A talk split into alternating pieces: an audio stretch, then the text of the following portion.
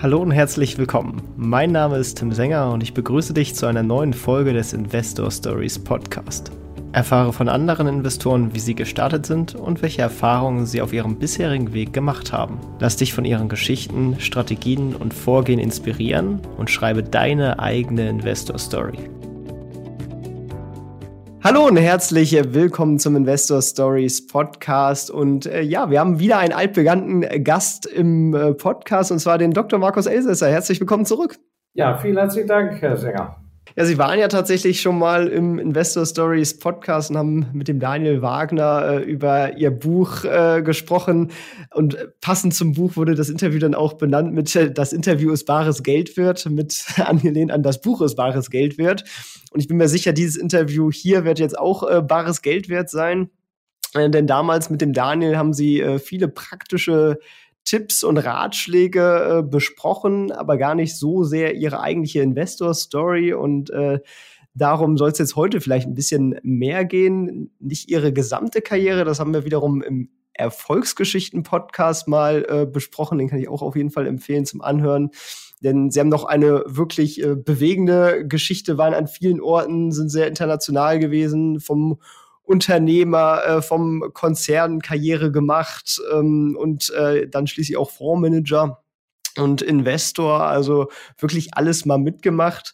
Hm, ich, ich würde Sie vielleicht noch mal bitten, quasi, wie Sie sich selbst in äh, einer Minute beschreiben würden, was Sie so gemacht haben. Ja, gerne doch. Im Prinzip kann man zusammenfassen, äh, durchschnittlich begabt, früh die eigentliche Passion erkannt, äh, recht viel mich darauf konzentriert, sehr viel Selbstdisziplin, fleißig, keine Angst vor Veränderungen und äh, zielorientiert gearbeitet. Das ist, würde ich sagen, die Quintessenz dessen, was ich heute bin. Wenn Sie sagen, Sie haben Ihre Passion früh gefunden, was, was wäre die? Die Liebe zum Geld, das hat mich mit elf Jahren ereilt. Ich kann nicht erklären, woher es kommt. Ich denke, genetisch bedingt durch meinen beiden Großväter, die ich auch persönlich erlebt habe, weil ich war der erste und älteste Enkel. Und beide haben auf unterschiedliche Weise sehr viel kaufmännisches Talent gehabt und der eine auch sehr viel Affinität zu äh, Aktien etc. Und äh, das hat sich bei mir mit elf Jahren kristallisiert. Ähm, andere Talente hatte ich scheinbar nicht.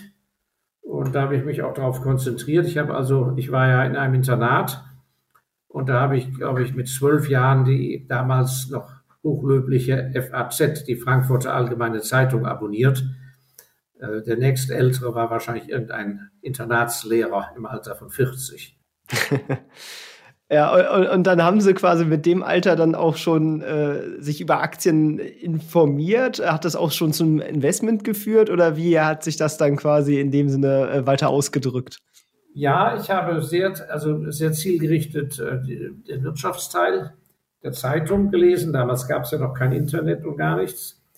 Äh, ich habe dann aber auch äh, in der Stadtbücherei mir Bücher ausgeliehen über Wirtschaft ähm, und dann natürlich die wunderbaren, köstlichen Stories von André Costolani, äh, der eben schöne Börsengeschichte äh, verfasst hat, die man ja auch heute noch lesen kann. Und die haben das Interesse dann weiter geweckt und geschürt. Und ähm, 1971 habe ich dann mit meinem Taschengeld mühsam erspart, habe ich dann meine erste Aktie gekauft und äh, seitdem, jetzt schreiben wir das Jahr 2023, seit diesem Jahr 1971 hat es keinen Tag in meinem Leben gegeben, wo ich nicht in irgendeiner Form an der Börse engagiert war mit eigenem Geld. Sie haben dann ja auch äh, durchaus eine äh, ne, ne Karriere hingelegt und, und angefangen quasi äh, mit der Arbeit und dann wahrscheinlich auch einen bestimmten Teil gespart. Ähm, wie, wie, sind Sie dann vorgegangen? Ähm, haben Sie einfach äh, pauschal ähm, bisschen Geld immer abgezweigt oder immer, wenn was da war, was angelegt? Wie, wie waren Sie sozusagen von der Spartechnik vorgegangen? Ja, ich hatte, sehr gute, ich hatte sehr gute Schutzengel, die mich sehr gut geführt haben. Das heißt, ich bin nicht der Versuchung erlegen, äh, mich aufs Spekulieren zu, ver, äh, zu verlegen, äh, sondern ich habe die Disziplin aufgebracht, sehr, sehr langfristig zu denken, schon damals, und habe eben eine unglaublich gründliche Ausbildung bewusst gewählt. Ähm, ich habe, damals gab es ja noch die, die äh, Wehrpflicht, zu meiner Zeit war die sogar, glaube ich, zwei Jahre. Ich wollte aber unbedingt eine kaufmännische Lehre machen, eine Banklehre, was damals eine sehr, sehr gute Ausbildung war. Und Banklehre plus äh, Bundeswehr plus Studium, da wäre ich viel zu alt geworden. Also bin ich dem, um nicht zur Bundeswehr zu müssen, diese zwei Jahre zu verlieren, habe ich eine unheimliche Mühsal auf mich genommen, habe mich auf zehn Jahre im Katastrophenschutz verpflichtet und musste zehn Jahre lang jeden ersten Samstag des Monats einen ganzen Samstag beim Zivilschutz verbringen, am Technischen Hilfswerk, obwohl es mir keine Freude gemacht hat. Das sind harte Investitionen und äh, gewesen für meine Zukunft und habe eben äh, Banklehre gemacht, Wirtschaftsstudium in Köln, äh, promoviert, alles in knapper Zeit und alles immer mit sehr guten Noten. Ja, und dann äh, konnten sie auch direkt äh, mit einem guten Gehalt einstiegen, denn äh, so eine Ausbildung ist ja auch was wert. Ja, ich habe obendrauf nach der Promotion nochmal sogar eine nachakademische Lehre eingelegt, indem ich beim Wirtschaftsprüfer gearbeitet habe, wo ich nicht so viel verdient habe, wo ich aber äh, bis auf die Hosenknochen äh, konnte, habe ich eben Buchen und Rechnungswesen gelernt, sodass ich auch heute noch, wenn mir eine Bilanz in die Hand gelegt wird, oder aber wenn ich eine Firma besuche und da fährt ein LKW mit Ware vom Hof, dann weiß ich, was dann verbucht wird. Was gebucht wird, was wem gehört. Ist es eine Forderung oder ist es schon ein Umsatz? Wird ein Ertrag schon gebucht oder nicht? Dieses Handwerkszeug, das hat kaum noch einer von den Investoren drauf. Und ähm, ich kann, das habe ich ja auch in meinem neuen Buch, die sechs entscheidenden Lektionen des Lebens, habe ich auch deshalb diesen Punkt Ausbildung und Bildung äh, vorangestellt, weil es eben doch die Basis ist und ganz richtig, ähm, es erhöht die Chancen damals, aber heute natürlich auch, nachher äh, äh, einen überdurchschnittlichen Verdienst zu, äh, zu erreichen äh, oder aber überhaupt äh, eine Laufbahn einzuschlagen. Und das habe ich eben ganz, ganz bewusst gemacht, obwohl ich natürlich am allerliebsten mich sofort selbstständig gemacht hätte. Das hätte mir natürlich viel mehr Spaß gemacht, aber ich habe eben sehr langfristig gedacht. Ja, denn äh, das hatten sie auch im letzten äh, äh, Interview mit Daniel dann tatsächlich auch gesagt. Im Endeffekt, wenn man wirklich reich werden will, ist es am einfachsten in Anführungsstrichen das tatsächlich über zum Beispiel eine Unternehmung zu schaffen, da das als reiner Investor eher schwierig ist. Das ist dann eher die Ausnahme. Ähm, äh, sie, sie sind dann quasi auch im Endeffekt dann den den Umweg gegangen, erst äh, die Konzernkarriere, dann den, den Unternehmer und, und zum Schluss zum Investor. Ähm, in, in, inwiefern hat sich vielleicht auch die, die Strategie, also haben Sie das quasi von vornherein geplant oder hat sich ähm, die, die Investmentstrategie, weil Sie ja von Anfang an diese Liebe zu Geld hatten, auch dann geändert über, über die Zeit, was Sie da gelernt haben? Ja, sehr richtiger Punkt. Also äh, manchmal denkt man vielleicht, wenn man das hört, naja, der, der, da mache ich eben eine Laufbahn im Konzern. Irgendwann, wenn ich keine Lust mehr habe, werde ich Investor. Das ist natürlich vollkommener Blödsinn. Der Punkt ist der, Sie, und das äh, lege ich auch äh, sehr klar dar in meinem Buch, man muss wissen, was das Endziel ist.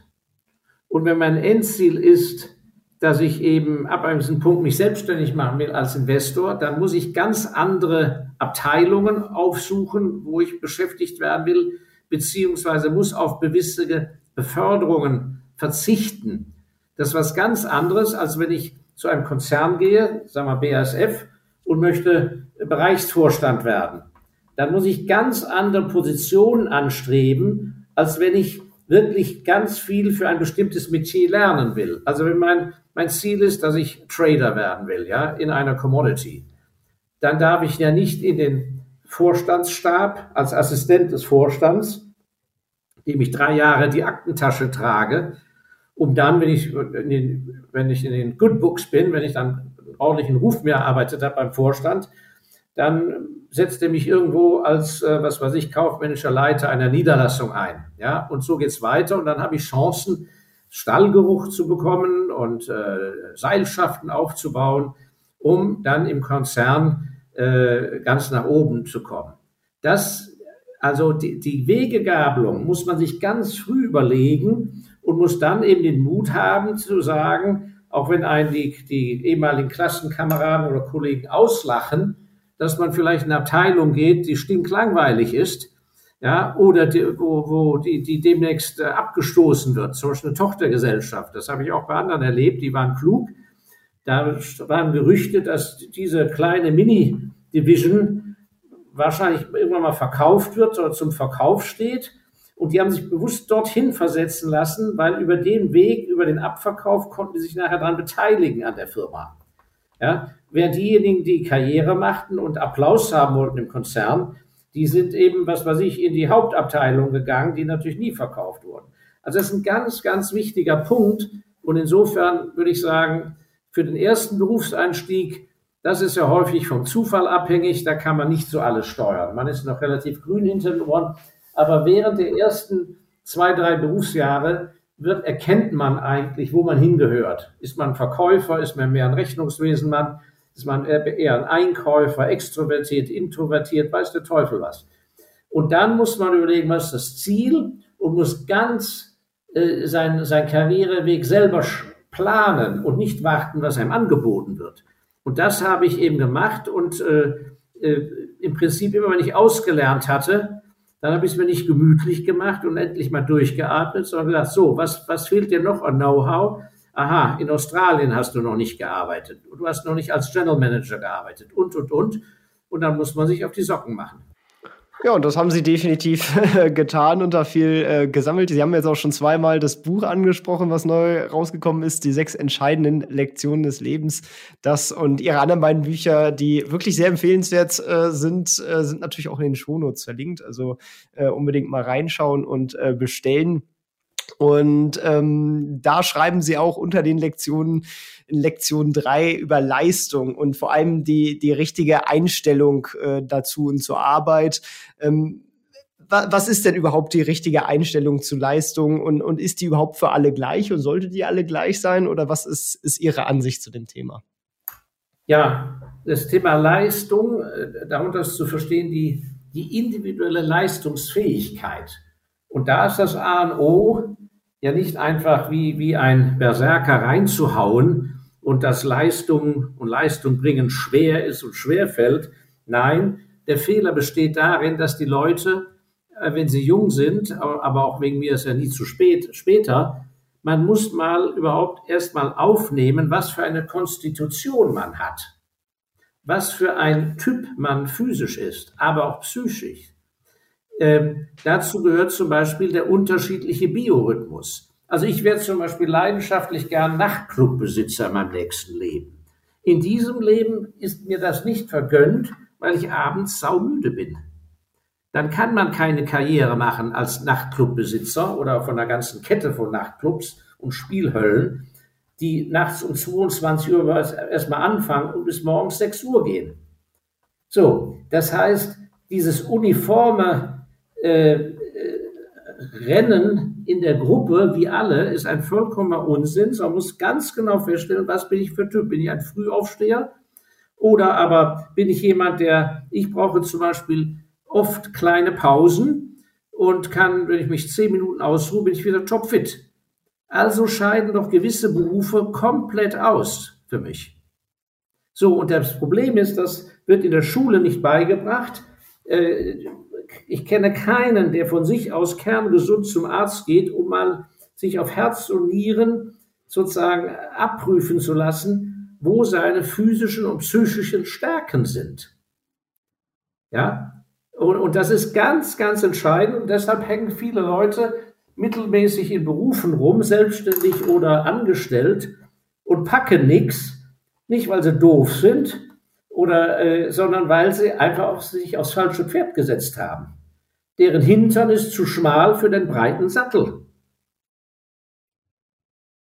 Leider ganz nüchterne Facts, die ich da auch bewusst bringe und in diesem Buch werde ich, ich habe es auch im Vorwort extra geschrieben, weil ich sehr vielen Leuten auf den Schlips treten, weil sie leider erkennen müssen, dass sie selber schuld sind an ihrer Misere das, das, Gute ist ja für die meisten, vor allem auch in dem Podcast, wenn man sich so die Statistiken anhört, ist es noch nicht zu spät. Also man kann noch viel aus diesen Ratschlägen mitnehmen und noch viel umsetzen und gegebenenfalls seinen Lebenslauf anpassen. Genau. Ähm, und, und ähnlich, sage ich mal, wie, wie es äh, im Job aussieht, mit dass man da das finden muss, was zu einem passt, zu seinem Rhythmus passt. Äh, so ähnlich sieht es ja auch oft mit der Investmentstrategie aus. Da gibt es ja auch eine Vielzahl von Strategien und ähm, das muss ja auch so ein bisschen zu einem passen, ob man jetzt mehr auf Dividenden geht, ob man jetzt mehr der Value-Typ ist oder äh, ob man sich da auf eine bestimmte Branche zum Beispiel spezialisiert. Und da würde mich natürlich interessieren, äh, was ist denn eigentlich Ihre Investmentstrategie und war die äh, von Anfang an gleich sozusagen? Also haben Sie schon immer die gleiche Art von Aktien gekauft oder hat sich das auch im, im Laufe der Jahre geändert? Ich habe, weil ich so früh anfangen konnte, 1971, hatte ich das große Glück, dass ich am Anfang immer wenig Geld hatte, habe aber nie das Risiko gescheut, weil ich ja wusste, jetzt hier geht es ums Lernen und nicht ums Geld aufhäufen. Aber ich habe immer alles investiert. Und das ist die erste wichtige Sache, die man lernen muss, äh, mit dem Risiko umzugehen und seine Nerven daraufhin anzupassen. Und das gelingt manchen Menschen. Und anderen gelingt es nicht, Nervenstärke zu entwickeln. Also sind dann von vornherein im Investmentstil gewisse Parameter vorgegeben. Also ich kenne Investoren, die haben, ich weiß nicht was, Millionen, können aber keine Einzelposition größer als 20.000 Euro vertragen, weil sie Angst haben pro Einzelposition. Ich hingegen, also ich habe am, am, am liebsten ganz wenig Positionen, und am liebsten jeder mindestens eine Million. Drunter ist mir das viel zu, zu, zu, zu pisselig. So, ich habe natürlich in diesem Volumina nicht angefangen, aber äh, bei den Börsen ist das Entscheidende, dass, äh, dass man in Prozent denkt. 80 Prozent von meinem Kapital, egal wie groß das Kapital ist, 80 Prozent ist 80 Prozent. Und dass man nicht in, ähm, in normalen äh, ähm, absoluten Beträgen denkt.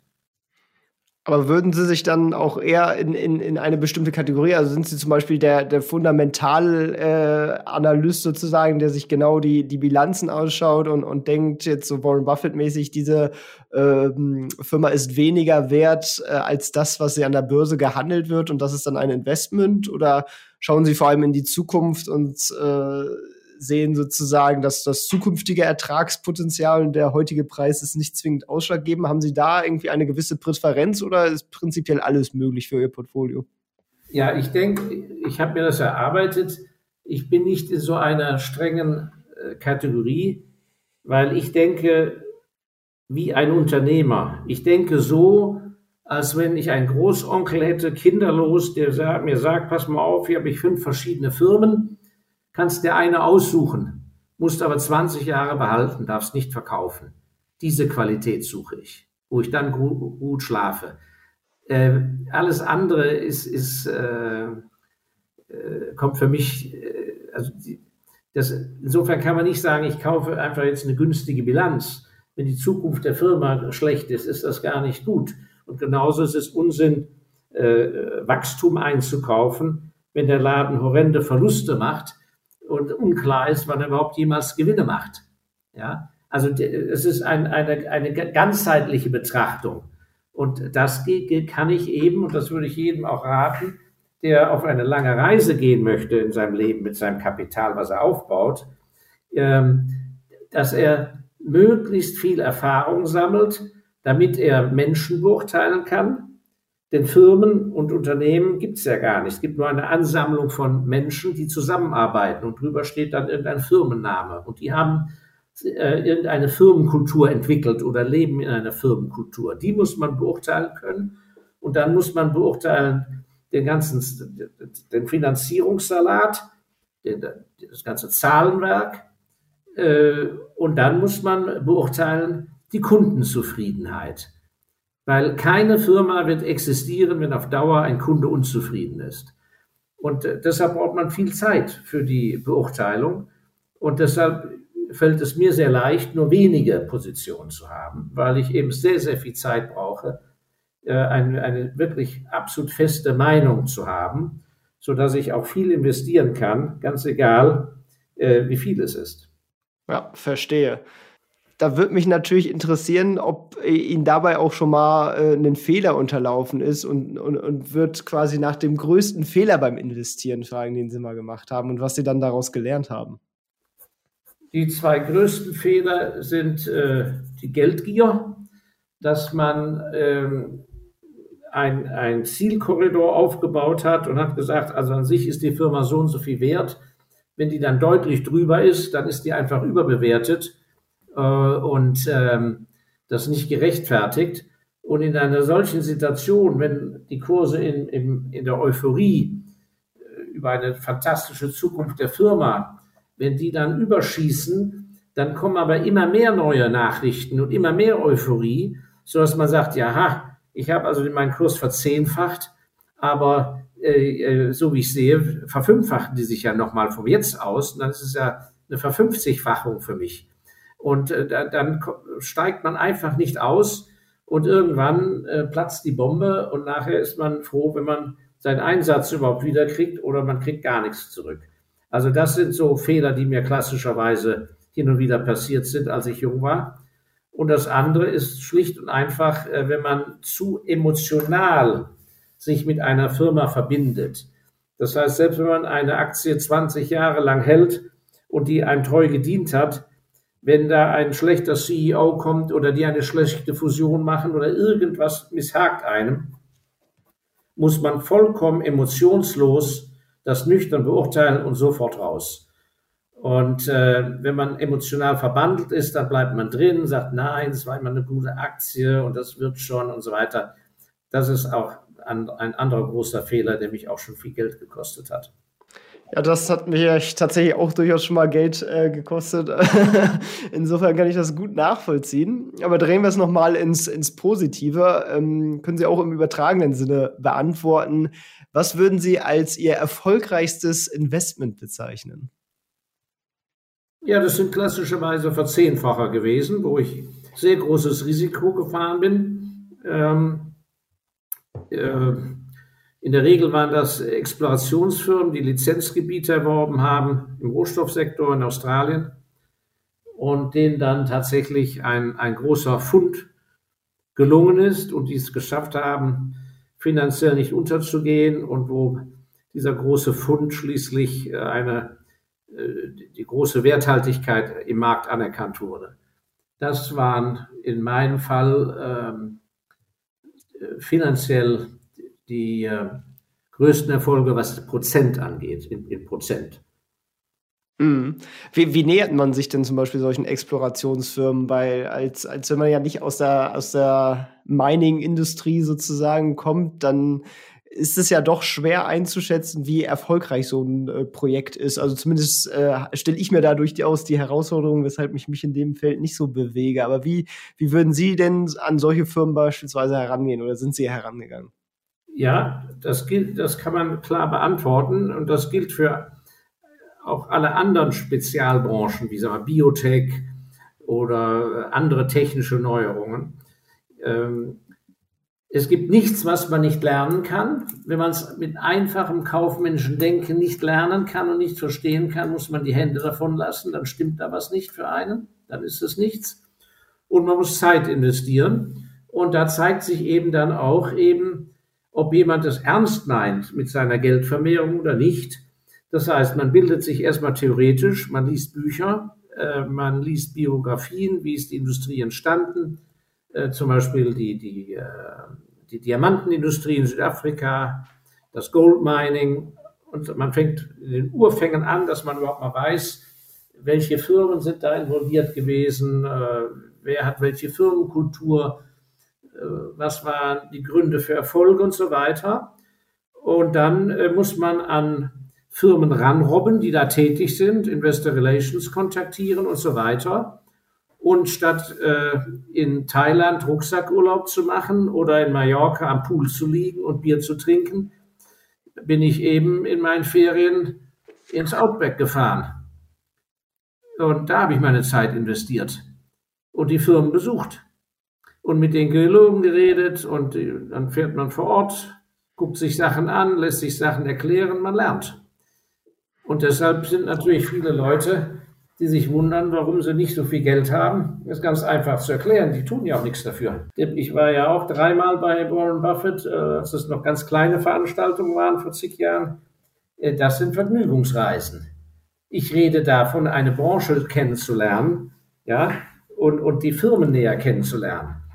Äh, und, und das bedeutet, dass sie, sie, wir kamen ja darüber so etwas Schwieriges wie Exploration oder Biotech, dann müssen sie sich lieb Kind machen bei diesen ganz kleinen Firmen, die freuen sich ja, äh, wenn, wenn ein Investor Interesse hat. Dann müssen sie da, da mit dem Laborchef reden. Ja, äh, und, und, und. Und das, das hat nichts mit Investorenreisen zu tun.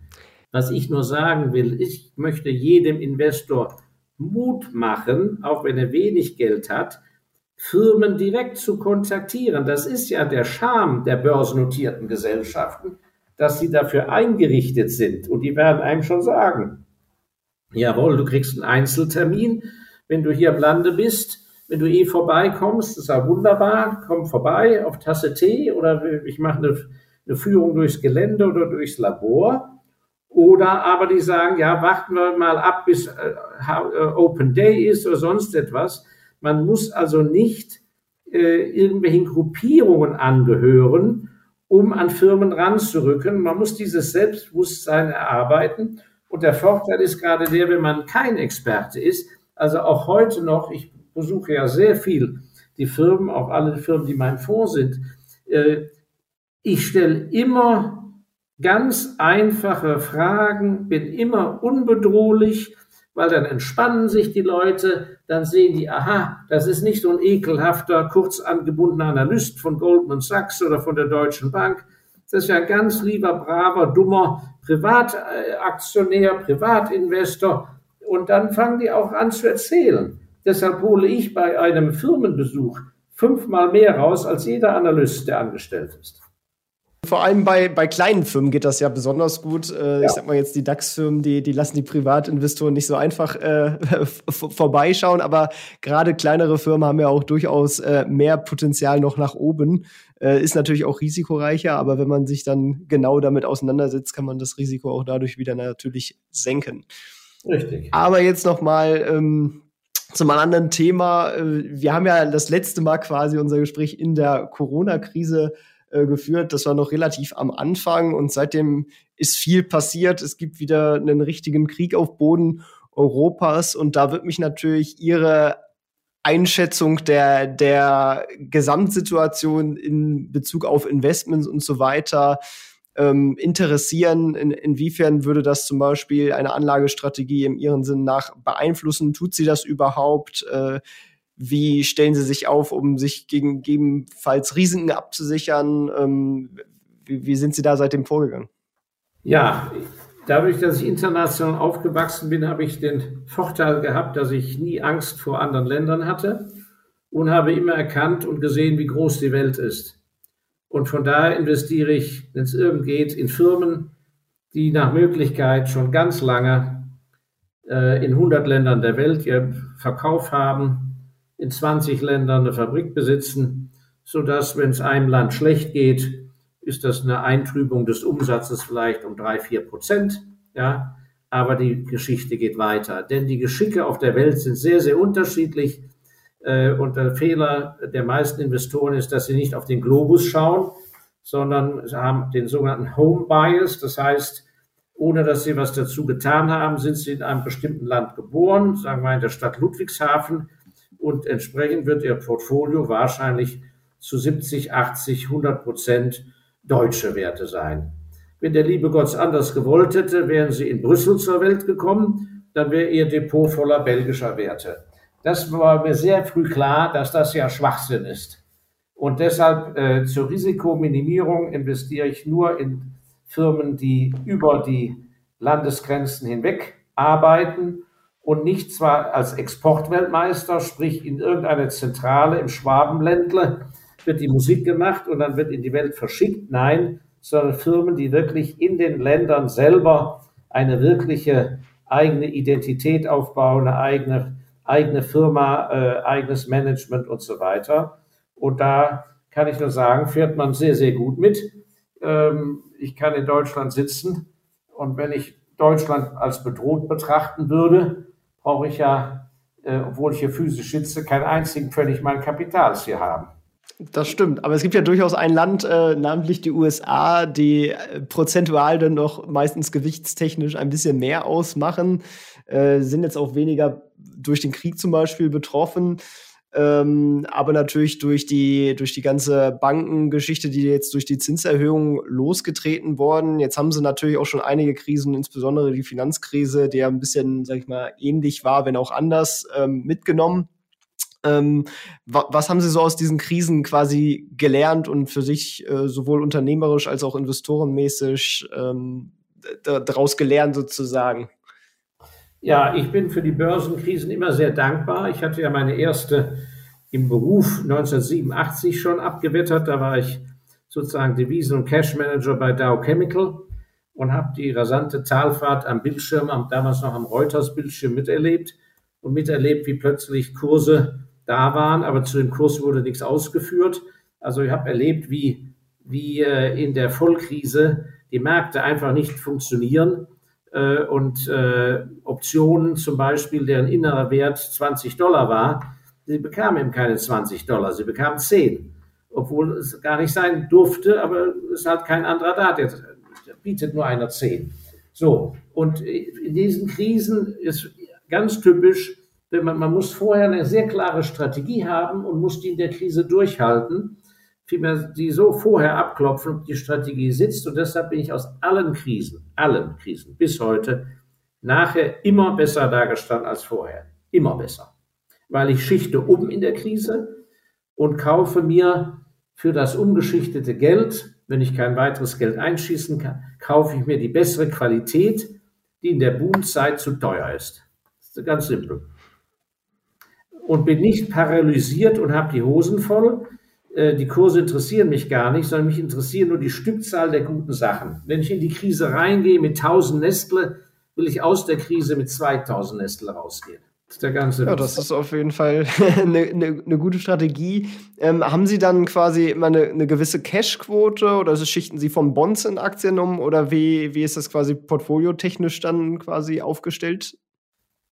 Theoretisch hat man immer Cash, aber de facto hat man es nicht weil ab einem Punkt ist man investiert und äh, dennoch können äh, äh, die Kurse noch, noch tiefer gehen äh, oder noch bessere Opportunities kommen. Ab diesem Punkt ist man bis zum Hals als Profi investiert äh, und, und dann kann man halt nicht mehr. Und dann muss, dann kann man halt die, die gute Zeit nicht weiter nutzen, sondern dann sind die Taschen eben vollgepackt und die sitzen auf dem Esel drauf und mehr geht halt nicht.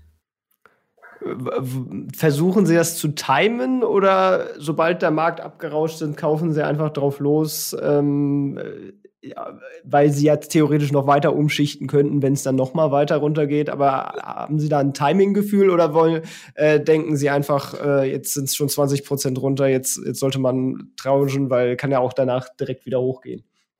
Das, das hängt ganz von der persönlichen beruflichen Situation eines jeden Investors ab.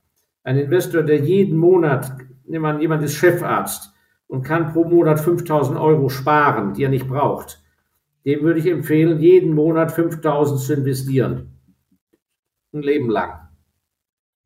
Egal ob hoch oder tief die Kurse sind. In einer Strategie, wo er zu den Firmen 100% steht, in die er investiert. Das ist was ganz anderes als jemand, der am Anfang des Jahres noch gar nicht weiß, ob er am Ende des Jahres überhaupt Ersparnisse über hat oder nicht. Das ist was völlig anderes für jemand, der eine Firma verkauft hat und hat jetzt einen Geldbetrag und das ist es und kommt nichts mehr dazu von außen. Ja. Und deshalb war ich eben immer interessiert, auch als Angestellter, parallel in meinen Gesellen- und Wanderjahren, nicht einfach im Trainee-Jobs zu haben oder Praktika, sondern richtig hochverantwortliche Jobs, auf denen ich auch viel verdiene, damit ich permanent investieren kann. Und deshalb muss man immer sehr genau hinschauen. Es ist ein Riesenunterschied zwischen den Investoren, die jährliche Zuschüsse haben und die, die können permanent ihre Einstände verbilligen, die können alle Fehler und Sünden ausgleichen im Laufe der nächsten Jahre. Die brauchen ja nur warten, sagen, jawohl, wunderbar, im April kommt schon wieder so und so viel Ausschüttung aus der Firma, die ich besitze oder Bonuszahlung. Und wenn dann im November sie dastehen, haben Mist gebaut, sagen sie, ach guck an, bis April ist gar nicht mehr weit, da kriege ich ja wieder einen Haufen Geld. Das ist was ganz anderes, so ein Investor, als einer, der eben einmalig ein Haus verkauft, verdient so viel, dass er im Beruf, dass er davon leben kann und Urlaub machen kann. Und durch den Hausverkauf hat er jetzt, was weiß ich, 500.000. Die kann er investieren. Und er nur einen Shot. Das ist sehr viel schwieriger. Sehr viel schwieriger. Das kann ich mir vorstellen. Ähm, sehr viel schwieriger ist meistens für viele auch das Anfangen. Das ist immer so eine Hürde, die gerade am Anfang für, für manche recht schwierig zu überwinden sind. Und äh, deswegen würde ich mit Ihnen quasi noch mal ein kleines Rollenspiel sozusagen spielen wollen. Und man stelle sich vor, sie wachen morgen im, im Körper einer anderen Person auf. Äh, diese Person ist 25 Jahre alt, äh, hat einen Nettoverdienst von 2000 Euro pro Monat und äh, noch 10.000 Euro auf einem Tagesgeldkonto liegen. Sie haben kein Netzwerk oder sonstige Kontakte und müssen sozusagen als neuer Mensch nochmal von, äh, von vorne anfangen, haben allerdings noch das heutige Wissen. Wie würden Sie es angehen? Mich im Beruf ordentlich weiterentwickeln und parallel mich bilden auf dem Investorenthema, würde das Geld erstmal, was ich sparen kann, ansparen. Ich würde die 10.000 Euro erstmal liegen lassen und würde auch die weiteren Ersparnisse auflaufen lassen. Und erst dann, wenn ich ein ganz sicheres Gefühl habe für eine Branche oder für eine einzelne Aktie, würde ich anfangen, schrittweise in Raten zu investieren. Aber erst dann. Weil es ist gar kein Schaden und gar nicht schlimm, wenn man unwissend ist und wenn man aber das Glück hat, Geld aufhaufen zu können. Je mehr, desto besser. Dieser Druck, oh, ich habe ja was Geld, ich muss investieren, ist Unsinn. Das macht erst Sinn, wenn man eine eigene Meinung hat und nicht etwas nachplappert oder nachäfft. Das ist auf jeden Fall richtig. Und äh, eine eigene Meinung bilden dann am besten dann auch, äh, indem man zum Beispiel sein eigenes Branchenwissen nutzt und, und, und da quasi sehr, sehr taktisch dann vorgeht, indem man äh, was, was man auskennt und für, für aussichtsreich haltet, äh, dann auch tatsächlich äh, ja, seine eigenen Fähigkeiten in die Tat umsetzen kann und äh, in, in, in dem Punkte dann investiert. Ganz genau. Und das ist viel leichter, als man denkt. Manchmal geht es über den Beruf, in dem man arbeitet. Man hat vielleicht einen Verwandten, der ist Schrotthändler. Man muss eben die Leute auf, auf Kaufmännisches hin ansprechen. Verwandte, Freunde, Bekannte im Tennisclub und so weiter. Das ist der Fehler im deutschsprachigen Raum, dass es wird über alles geredet, es wird über alles geplant, der nächste Urlaub, die Farbe des Autos, über Fußball und sonst was. Nur über das Geld wird nicht geredet. Da muss man sich nicht wundern, wenn man nicht weiterkommt. Man muss gucken, wer ist erfolgreich in der Verwandtschaft, auch wenn man nicht gut leiden kann und sagt, mal, wieso bist du erfolgreicher als mein Vater? Erklär mal. So, welche, wo würdest du denn investieren? Fragen Sie mal Ihre Bekannte, wie viele Menschen von Ihren Bekannten andere Menschen gefragt haben, wo investierst du dein Geld? Oder an welche Firmen glaubst du? Was würdest du denn machen an meiner Stelle? Das wird aber eine, eine, eine, kleine, eine kleine Nummer werden. ja, ja, man äh, stößt dann wahrscheinlich auch bei vielen erstmal auf die, auf die Hürde, dass man nicht über Geld spricht. ja. ähm, aber äh, da, da lassen sich da in der Tat äh, spannende Tipps dann teilweise aus ableiten, äh, ja. weil diese Leute das natürlich auch aus ihrer Praxis berichten können. Ja, also da habe ich schon riesen Geld verdient mit indem ich höre, aha, guck mal an, der junge Herr so so, der arbeitet jetzt bei der und der Softwarefirma. Und dann frage ich den, sag mal, mit welchen, mit welchen Computerchips arbeitest du am liebsten? Wer ist der, oder wer ist der beste Lieferant? Ja, oder äh, alles Mögliche. Also das ist, das ist fast jeder in seinem Beruf hat vor den Augen kaufmännische Opportunitäten und er sieht sie nicht weil er in seinem Kopf nicht kaufmännisch denkt. Ich klopfe alles ab. Das, das muss man sich antrainieren. Das geht automatisch. Wenn ich höre, ich weiß nicht, was ist ein Sturm auf der Ostsee? Ja, dann überlegt mein Hirn unbewusst, wie könnte ich davon profitieren? Wer profitiert jetzt davon? Ja. Ja, das, das sind die Gedankengänge, die man anstauen äh, sollte. Und ähm, da wird man immer besser, wenn man sich daraufhin trainiert. Auf jeden Fall. Deswegen auch im Alltag immer mal wieder die Augen offen halten nach, nach potenziellen Investmentmöglichkeiten. Ähm, da, da kann man dann viel mitnehmen, auch mal googeln irgendwie, zu welcher Firma äh, oder welche Firma steht jetzt hinter diesem Produkt, wenn man jetzt merkt, oh, das nutzen auf einmal viele. Äh, da, da kann man äh, ganz schnell auf, auf spannende Sachen kommen. Ja, es ist vielmehr, es ist so, äh, wie gesagt, das wird einem in der Schule nicht beigebracht. Das Leben im Erfolg ist ein Gesamtpaket. Das heißt, ein Leben ohne zu investieren äh, führt zu keinem Erfolg. Und das hat nichts damit zu tun, dass man Wirtschaft studiert. Nein, ein Lehrer, eine Fußpflegerin, ein Zahnarzt, ein jeder muss nebenher möglichst früh einen Zugang zum Investieren finden, parallel zu seinem Beruf. Und in seinem Beruf muss er glücklich werden und erfolgreich. Und deshalb habe ich eben auch dieses dritte Buch geschrieben, weil das ist eben, das sind sechs Punkte eines Lebensfahrplans. Das sind Zahnräder, die ineinander greifen, wo man immer wieder sich verbessern kann, äh, wo man äh, sozusagen vom einen Gleis aufs, aufs andere umsteigen kann. Und das ist der, ganz, das, der ganze Witz. Diese Einstellung, ja, ich bin ja, ich bin ja Berufsschullehrer und verstehe von Geld nichts, also so ist es halt. Ja, das ist natürlich ist ja Selbstmord. In der Tat. Und äh, das, das, ist auch ein gutes äh, Stichpunkt, denn äh, da weise ich natürlich noch mal in die, in die Shownotes, in die Beschreibung hin. Äh, da findet ihr die Links äh, zu den Büchern, wenn euch das äh, Interview Spaß gemacht hat und ihr gerne mehr von den spannenden Insights von Herrn Dr. Elsässer hören wollt, dann schaut auf jeden Fall mal in seine Bücher rein. Ähm, wie gesagt, kann ich sehr empfehlen. Und an dieser Stelle möchte ich auch äh, danken, dass Sie sich wieder die Zeit für dieses spannende Interview genommen haben und ein paar Einblicke in Ihre äh, Geschichte und Investmentstrategie gegeben haben. Da waren, glaube ich, wieder ein paar spannende Learnings dabei, die jeder mitnehmen konnte und auf sich selbst anwenden konnte. Herr Segger, vielen Dank. Toll, dass Sie das machen. Und ich hoffe, dass vor allem die jungen Zuschauer äh, motiviert und voller Zuversicht rangehen. Die Zeiten waren noch nie so gut. Die Zukunft sieht ganz hervorragend aus für Leute, die Mumm haben, sich was zutrauen, offen sind und äh, ja, weit denken.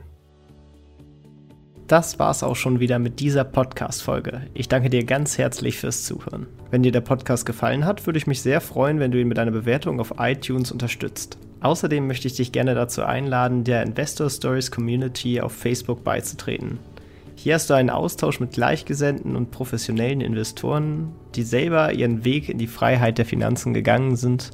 Und von ihnen kannst du lernen oder auch selber andere Leute bereichern. Und zudem ist dort Feedback zum Podcast immer willkommen. Um ganz schnell dorthin zu gelangen, kannst du auch einfach investor-stories.de slash community eingeben. Ich freue mich, wenn du auch beim nächsten Mal wieder dabei bist. In diesem Sinne, alles Gute, dein Tim.